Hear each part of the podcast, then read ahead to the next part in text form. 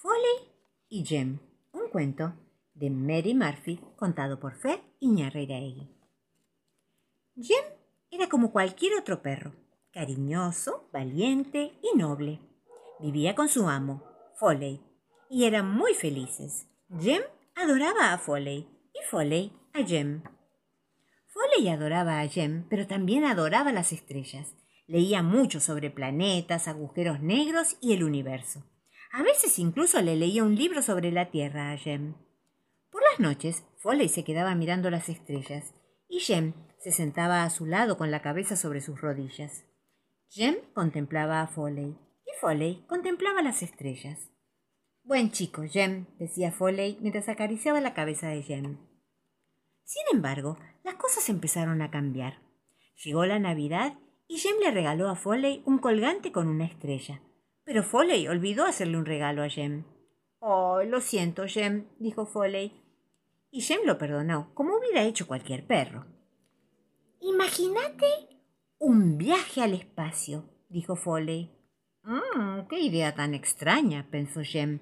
Pero Foley se puso a hacer planos y cálculos sin descanso. Le llevó una eternidad construir su primer cohete. Era el primer cohete de la historia. El cohete de Foley viajaría por todo el espacio y aterrizaría en Marte. ¿No te parece fantástico, Jem? dijo Foley. Explorar Marte. Aunque estaba preocupado por si a la vuelta el cohete explotaba al entrar en la atmósfera. Así que siguió trabajando y haciendo cálculos. Me gustaría ir en el cohete, pero tengo que controlar el vuelo desde la Tierra, dijo Foley. Puedes ir vos, Jem. Para ser un perro, sos muy listo.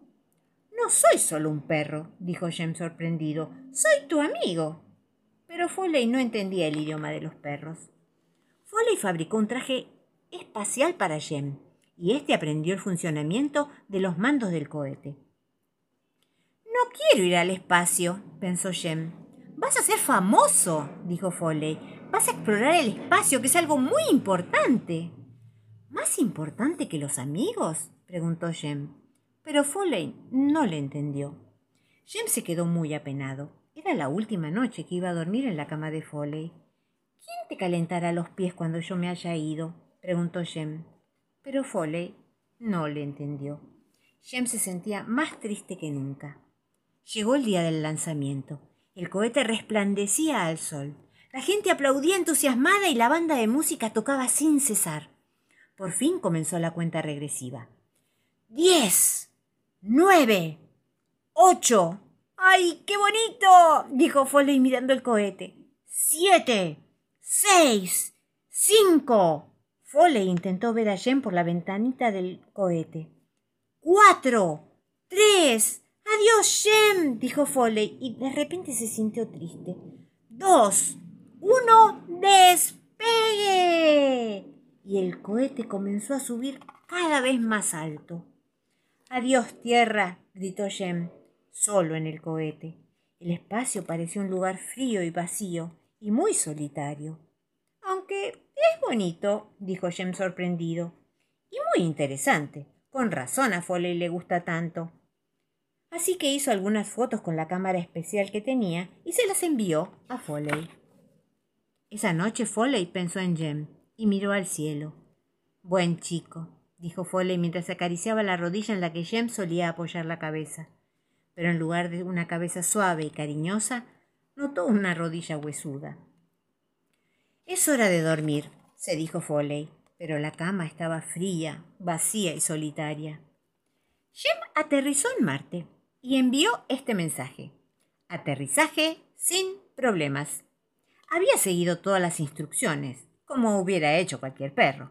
En Marte solo había rocas, grietas y arena. Pero Jen le envió más fotos a Foley.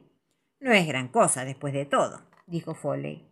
Al día siguiente Jen paseó hasta el otro lado, hasta el lado de Marte que no podemos ver desde la Tierra. Vaya sorpresa. Hola, dijeron los marcianos. Hola, dijo Jem. Sorprendentemente hablaban el mismo idioma. Te damos la bienvenida, terrícola, dijeron. Además, Jem podía respirar el aire de Marte sin su traje espacial. Esto es mejor que la Tierra, exclamó. Ese día Jem ya no envió más fotos a Foley. Al día siguiente Foley le envió este mensaje a Jem. Te echo mucho de menos, por favor, envíame fotos tuyas. No quiero más fotos de rocas, ni de grietas, ni de arena. Jem entonces se puso el traje espacial y le envió esta foto con el siguiente mensaje. Aquí estoy. Estoy feliz. No te preocupes. Mañana te envío de vuelta el cohete. Sin embargo, el cohete explotó al entrar en la atmósfera de la Tierra. Fue como una estrella fugaz. Oh, ya no podré volver a ver a mi amigo, se dijo Foley mirando la foto.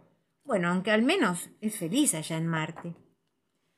En principio la historia acababa así. Pero una noche, mientras Foley miraba el cielo en dirección a Marte, se le acercó una cachorrita. Hola, pequeña, dijo Foley. ¿No tenés a dónde ir? ¿Querés quedarte conmigo? Y se quedó. Foley la llamó Judy y la cuidó mucho porque no quería perder más amigos. Foley la quiso mucho y Judy también lo quiso a él, como cualquier otro perro. ¿Y qué fue de Jem? Pues fue muy feliz en Marte, más feliz de lo que nunca se hubiera imaginado, como cualquier otro perro. ¡Wow! Che, amigos, un cuento de Pedro Orgambide contado por Fer Iñarreiraegui. En un pueblo de Corrientes había dos chicos muy peleadores. A uno le decían tabuí, que quiere decir loco. Al otro lo llamaban yacaré, que quiere decir yacaré o cocodrilo.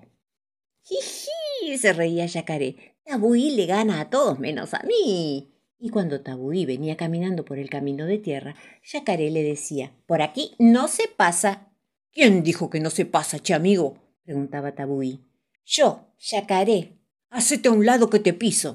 Tabuí saltaba como un tigre, como un jaguarete, caía sobre Yacaré y chas, chas empezaban a pelearse. Siempre lo mismo, siempre lo mismo, Tabuí, Yacaré, se quejaban los vecinos. Entonces aparecía el Pailuchí, que es el mejor contador de cuentos de corrientes y también un hombre muy bueno. A él no le gustaba que los chicos estuvieran peleando, ni menos así porque sí. ¿Qué pasó aquí? preguntaba el Pailuchi. Nada, decía Yacaré. El que nada no se ahoga, se reía Tabuí y ¡plaf! se tiraba al río. Desde allí decía que era el mejor nadador y que Yacaré no podía ganarle. Lo desafiaba a nadar hasta los camalotes esas plantas que flotan en el Paraná. Pero por algo, Yacaré se llamaba Yacaré. Nadaba muy bien y muy rápido, como Tarzán en las películas de la tele. Y sí, unas veces ganaba Yacaré y otras veces ganaba Tabuí. ¡Gane yo! exclamaba uno. No, no, no, yo, protestaba el otro. Y otra vez se peleaban. Hacían tanto ruido que nadie podía dormir la siesta. Hasta los animales del monte salían corriendo gritaba Yacaré. ¡Wii, wii, wii, wii, wii, gritaba Tabuí. Y no era un grito de alegría, como el zapucay que se oye cuando la gente está bailando el chamamé. No, eran gritos feos, de gente enojada, y eso lo ponía muy triste al Pailuchi. Vengan aquí, gurises, lo llamó el Pailuchi a los dos peleadores. Y los chicos, los gurises, fueron hasta donde estaba el Pailuchi. Él les contó que cuando era joven había trabajado en los obrajes de misiones, donde siempre gritaban los capangas, esos hombres que hacían trabajar a los demás a los gritos y a veces a los golpes.